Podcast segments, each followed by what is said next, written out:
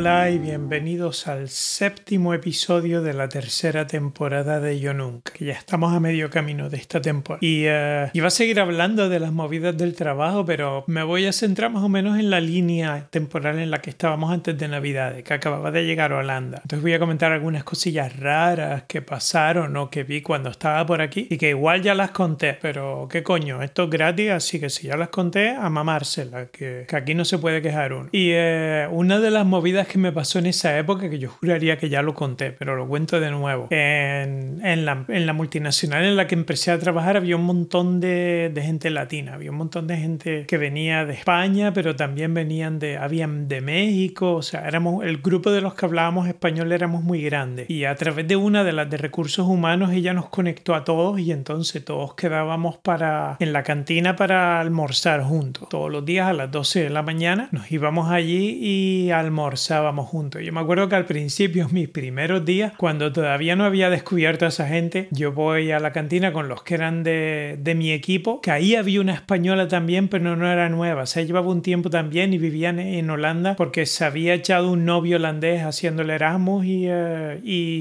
después se vino a Holanda detrás de él y estaba ahora trabajando aquí. Y, y vamos a la cantina y yo la primera vez que entré, porque para mí el concepto de almuerzo era muy diferente que el holandés, que es un cacho de pan con, con, queso y a lo mejor un poquito de jamón y mantequilla y ya está. Y también tenían algunos platos diarios que los iban cambiando, pero tenían un plato que repetían cada semana. O sea, había días fijos que tú sabías, hoy va a haber esta cosa, hoy va a haber tal cosa, era eso, o el pan con jamón y queso, o pan con queso y mantequilla, lo que prefiriera. Y cuando ibas por allí, ibas cogiendo la comida y pensando qué triste, qué, qué básica que es esta gente. Y después llegabas a las bebidas y en vez de Coca-Cola, Fanta y todo eso, allí lo que tenían eran como unos vasos con tapa de leche. Entonces tenías el vaso azul, el vaso rojo y creo que había otro color, pero estaba en el vaso azul y el vaso rojo. Y entonces yo cogía el rojo porque el color era más bonito y eh, pago mi comida, me siento con todo el mundo, me pongo a comer, abro mi, le quito la tapa a mi vaso de leche y aquello apestaba que no veas. Y yo pensando, joder, qué mala suerte, entre, entre 100 vasos ahí he pillado el que está caducado. Sé que nada, no me lo tomo. Un día después vuelvo a hacer lo mismo, busco allí entre lo que hay de comer y tal, escojo algo, me pillo mi vaso rojo, me siento en la mesa y lo abro y aquello apesta igual que el otro. Y yo, pero qué coño, que me toquen dos días seguidos la leche caducada. Esto es imposible, es que esto es imposible. Entonces le pregunto a uno de los holandeses y le digo, chacho, esta leche apesta un montón, ¿qué coño le pasa a la leche? Y dice, ah, no, es que si coges de la leche roja, eso no es leche, eso es suero de leche cruda, eso es la parte de arriba cuando hacen mantequilla, lo que queda por la parte de arriba, eso es lo que te estás tomando, es el en, eh, suero de leche cruda. Y yo, joder, qué mala suerte. Bueno, ya sé que no me gusta, lo intenté probar, pero aquello era asqueroso y a partir de ahí me limité al color azul en la leche, que era el seguro. Y de hecho, si alguien viene a Holanda y va a un supermercado, todo lo que tenga color rojo en la sección de leche en el supermercado, a evitarlo a menos que quieras el, el, el suero de leche cruda esa, que en inglés creo que se llama buttermilk, que es la, la, la mantequilla de la leche. Y, eh, y eh, junto con la española que estaba en mi grupo, después cuando empezamos a conocer gente y nos sentábamos todos juntos, como habían un montón de tíos, o sea, éramos dos tíos, había un vasco, yo, no, tres tíos, un vasco, yo y un mexicano, y el resto eran como, como 15 tías, habían de, de Perú, habían de España, había de México, había Argentina, era, aquello era como la, las Naciones Unidas Latinas. Entonces, todos los tíos por allí se querían sentar en nuestra mesa porque olían en los coños, o sea, allí está claro,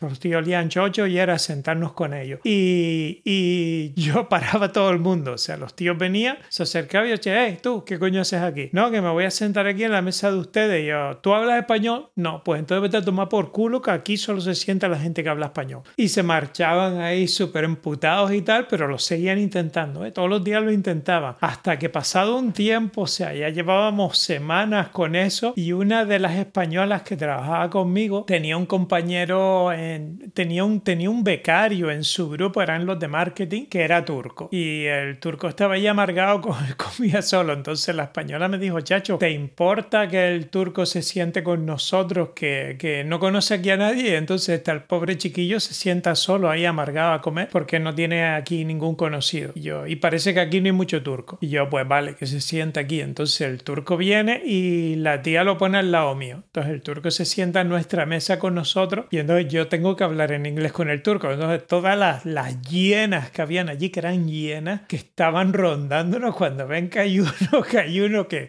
que no habla español, se lanzan a por nosotros, vienen todos corriendo y yo, pero tú qué haces aquí, ¿no? Que me vengas a sentar, que no, que aquí no te puedes sentar, pero que, que aquí se habla español, pero ese no habla español, ese es amigo mío, así que eso no cuenta, así que te tumba por culo y no nos vengas aquí a joder, aquí no te queremos ver. Entonces manteníamos la mesa española con el turco que estaba adoptado por nosotros y tal. Y de vez en cuando, como aquella comida era una mierda y en eso estábamos de acuerdo todos, independientemente de la nacionalidad, todo el mundo pensaba que la comida allí era una mierda, entonces de vez en cuando nos íbamos en coche al centro a, un, a comer a una especie de cafetería que me acuerdo que se llamaba el tiramisú. Y, y, nos llevábamos dos o tres coches. Y para ir al centro estábamos por una parte del centro estaba por el por un lado de la ciudad estaba la estación en el medio y nosotros estábamos por el otro. Había que cruzar. Y en aquella época había un túnel que nadie cogía porque siempre había un montón de tráfico y después habían dos cruces sobre las vías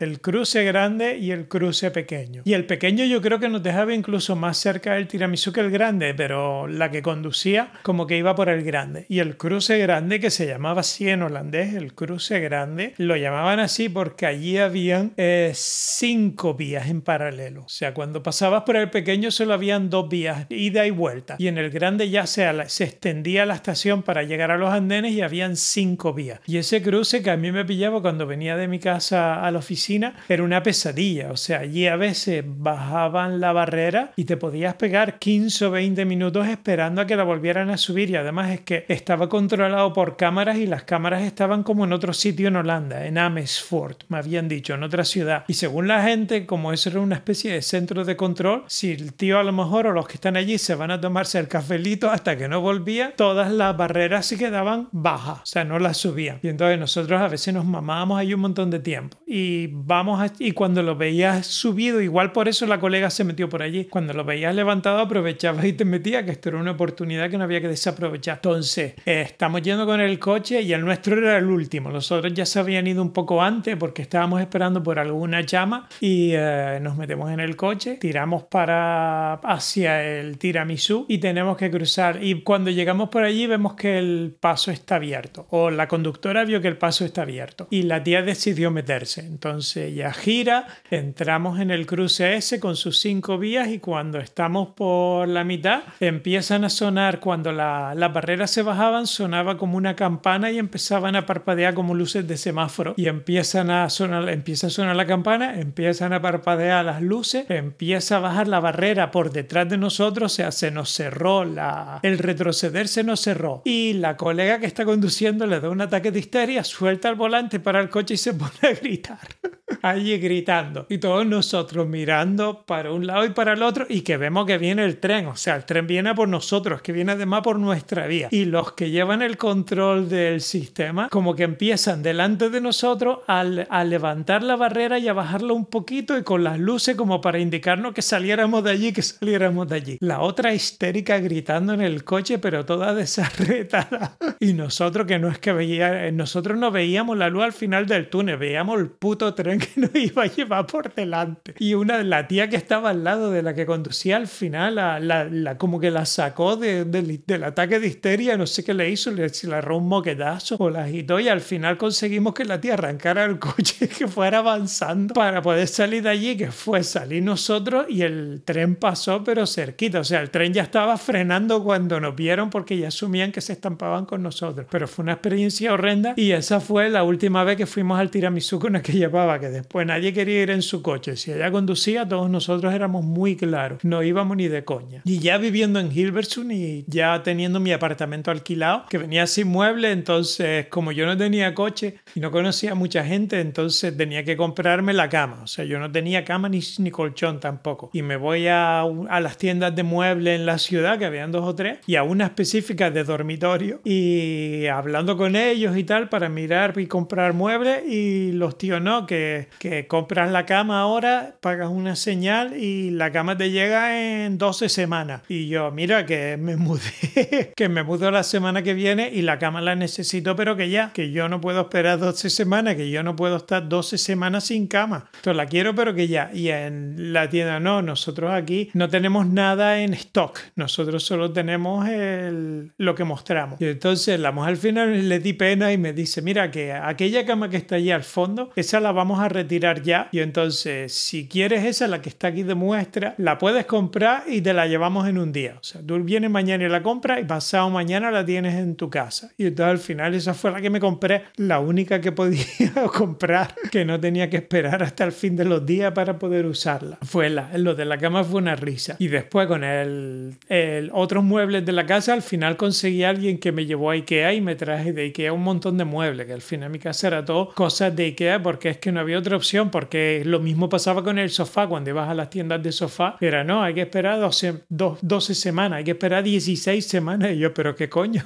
que en este país no conocen el concepto de almacén, que tú vendes una cosa y tienes cinco guardadas para poder venderlas y quitártelas de encima, pero no, así no se hacía aquí. Y ya estando en la casa, yo vivía como en la segunda planta, contando planta baja, primera y segunda. Yo vivía en lo que era el ático de un edificio pequeño que tenía eso, eh, hasta la segunda planta. Y la casa tenía, en la planta baja había una, una inmobiliaria que fue donde yo alquilé mi casa y en la primera planta vivía una pareja francesa y yo vivía en la segunda. Y a, los dos apartamentos se entraba por la parte de atrás del edificio, o sea, por la parte de delante estaba la entrada a la inmobiliaria y por detrás había una puerta y por detrás se entraba y estaba la escalera, estaba la lavadora y la segadora y se podía subir a casa de los franceses, que era también como lo mío, era como un apartamento de un dormitorio y el mío, o sea, los dos eran iguales en, distribución. Y lo único que el mío, como era en el ático, tenía también buhardilla, las ventanas hacia la calle eran con buhardilla. Y de, yo cuando llegué allí, o sea, yo me iba, no tenía tan todavía la tele ni nada, entonces yo me ponía en la ventana y flipaba porque en Holanda los, calvinistas y los protestantes no suelen poner cortinas en las casas. Consideran que si pones cortinas es que tienes algo que ocultar. Entonces ellos no tenían nada que ocultar y era sin Y ya, y yo me ponía allí a mirar y flipaba porque los veías a todos viviendo y yo mirando a todos ellos. Y yo con persiana, que yo había puesto persiana, eso sí que lo compré desde el principio, una persiana para la ventana porque yo ni de coña quería que la gente me estuviera viendo a mí cuando estaba en mi casa. Y, y ya teniendo tele y tal, lo con el tiempo descubrí que los viernes la pareja que vivía enfrente, había una, una pareja que vivían enfrente y los viernes se venían al salón, los viernes ponían películas eróticas por la tele. Era como en España que también hubo una época que les dio por eso, pero aquí las ponían en abierto, no era codificado que, que era difícil de ver, esto era en abierto. Entonces, y empezaban como a las 10 de la noche o así, tampoco empezaban muy tarde, que en, hora, en Holanda la, la hora de máxima audiencia acaba como a las 9 de la noche, o sea, aquí la gente no es de estar hasta tan tarde levantado. Y uh, me acuerdo que los viernes la pareja aquella se, se cogía una manta, ponían la manta en el suelo del salón de su casa que daba la parte delantera y era una primera planta, yo estaba por arriba de en el otro lado de la calle, se ponían la peli allí y se ponían a follar y desde mi casa se veía todo, o sea que yo era un show porno gratuito que me hacían todas las semanas y además es que tenían que ver que yo los que yo los miraba. Y me acuerdo que el turco que, que al final se convirtió en amigo mío cuando yo se lo contaba, el turco no se lo creía, entonces se viene un viernes a mi casa y cuando el turco flipó cuando lo vio allí que sacan el sacan el, la manta, la ponen en el suelo y después de que empezó la película se ponen a chingar allí y yo si quieres hago palomitas de maíz y ya nos vemos el espectáculo este aquí como, como hay que verlo. El turco alucinó con aquellos dos. Y, uh, y por el otro lado de la casa, con el tiempo descubrí que cada vez que llovía, sobre todo en verano, que a lo mejor dormía con la ventana abierta y empezaba a llover y entonces me despertaba por el ruido, me levantaba a cerrar la ventana para que no entrara el agua y en la casa que estaba por detrás de la mía también, pero quedaba como en mi dirección, siempre pillaba a la chica que vivía ahí en teta cerrando la ventana. Es que esa siempre estaba, yo creo que me esperaba, porque era yo, o teníamos los dos, estábamos tan sincronizados que abríamos los ojos exactamente en el mismo instante y los dos salíamos hacia la ventana en el mismo instante o aquella se quedaba allí hasta que se aseguraba que yo le veía las tetas. Yo flipaba con aquella, pero aquella sí que no la pudo ver el turco porque era, mira, te tiene que venir a mi casa un día que llueva, que sea en verano y que esté la ventana abierta para que ella la cierre. Son demasiadas coincidencias que no pueden dar. Y en mi calle, como dos casas más allá de la mía, vivía el primer transexual que fue el gran hermano holandés, que era la Kelly. Y en el gran hermano, el, el, el tío ese o la tía esa, yo creo que ya estaba operado cuando fue al gran hermano, aunque nunca se le llegó a ver el chocho, que yo sepa, pero creo que ya estaba operado. La Kelly, que se hizo súper famosa en Holanda, eh, vivía por mi calle, o sea, dos casas más allá, y yo lo veía contigo, la veía continuamente. Yo salía a la calle, la veía por allí y vivía con los padres. Y en el gran hermano ya se veía que era verdulera, pero a lo mejor la gente se pensaba es verdulera porque, porque es el programa, o sea, el programa da que eso, pero no, era verdulera porque era verdulera y en la calle era también una verdulera que no vea y con los padres se cogía tremendas agarradas que estando dos casas más allá de la mía hasta de mi casa se oían las broncas y las movidas y salía a la calle en plan dramático gritando y tal. Y yo lo flipaba con, con el travelo del gran hermano y después venían compañeros míos, estábamos por la ciudad, como me veía y me conocía, me saludaba. Y entonces a lo mejor nos íbamos al centro de Hilversum y pasaba Kelly y me, me decía adiós y todo el mundo me miraba y tuve que conocer al travelo del gran hermano y yo es que vive en mi calle, es que vive al lado mío, que si yo te contara todas las movidas de ese, fliparía. Y que yo sepa, después acabó, o sea, se fue famoso, le duró la fama lo que el gran hermano y tal. Después de eso estuvo en varios programas de la tele, era mucho como, como la veneno. Estuvo en programas de la tele ahí dando, dando gritos y eso. Y en un cierto momento pensó, hizo alguna, algún papelillo en alguna serie o en algo y se pensó que era una gran artista internacional. Se fue a Estados Unidos ya que yo no funcionó en Estados Unidos, no lo quisieron. Y creo que acabó de prostituta en un local de puta de La Haya. Por lo menos eso fue lo que después leí, me acuerdo que lo leí. Y nada, volviendo a lo del trabajo, que yo empecé ahí y los primeros seis meses me estaban dando formación. O sea, yo desde que llegué en julio hasta diciembre, formación. O sea, haciendo cursos por un tubo y demás y me estaban preparando para trabajar en un proyecto. Y cuando termino la formación, que fue cuando volví de Navidad de, de España, o sea, acaba la formación y cancelaron el proyecto. La empresa empezaba a ir súper mal y cancelaron ese proyecto completamente. Y entonces yo, la española y los otros compañeros, que eran dos holandeses y un indonesio, nos quedamos como en el limbo. Entonces teníamos que buscar un grupo nuevo. Entonces la española tiró por un lado y yo y uno de los holandeses nos apuntamos a, a otro proyecto. Y ese otro proyecto, la formación nos mandaron, querían hacerlo más rápido y entonces nos mandaron tres semanas a Nuremberg. Nos fuimos a la ciudad alemana de Nuremberg, donde la empresa tenía otra sede, para formarnos allí, prepararnos para trabajar. Era eh, redes ópticas, eran movidas de redes ópticas. Entonces yo me voy con el, con el colega ese a Nuremberg y los de Nuremberg fueron tres semanas de borrachera sin fin. O sea, yo no...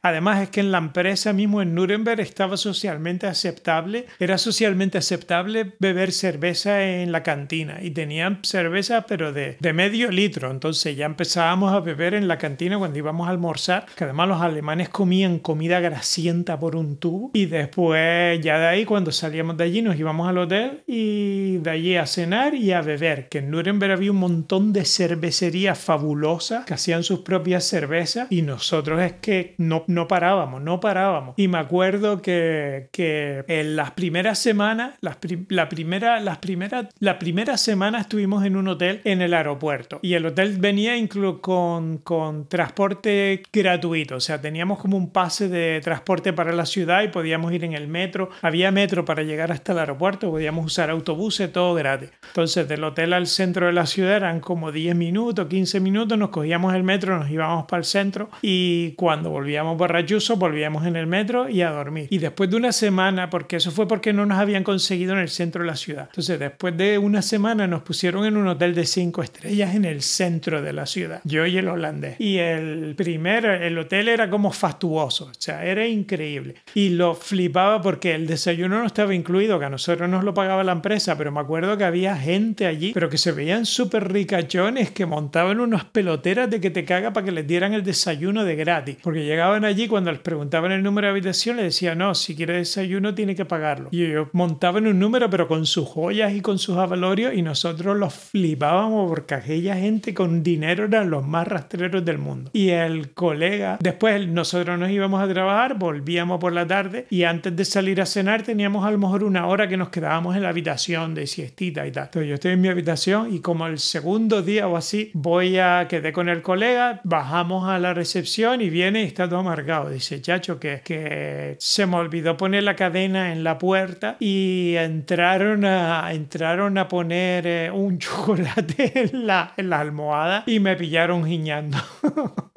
Qué vergüenza más grande. Y de hecho el hombre estaba tan abochornado que pedimos que nos volvieran a cambiar al hotel del aeropuerto y nos regresamos al aeropuerto porque aquel es que decía, yo ya no puedo mirar a la cara a los empleados del hotel ahora que ya me ha visto aquí uno de ellos guiñando.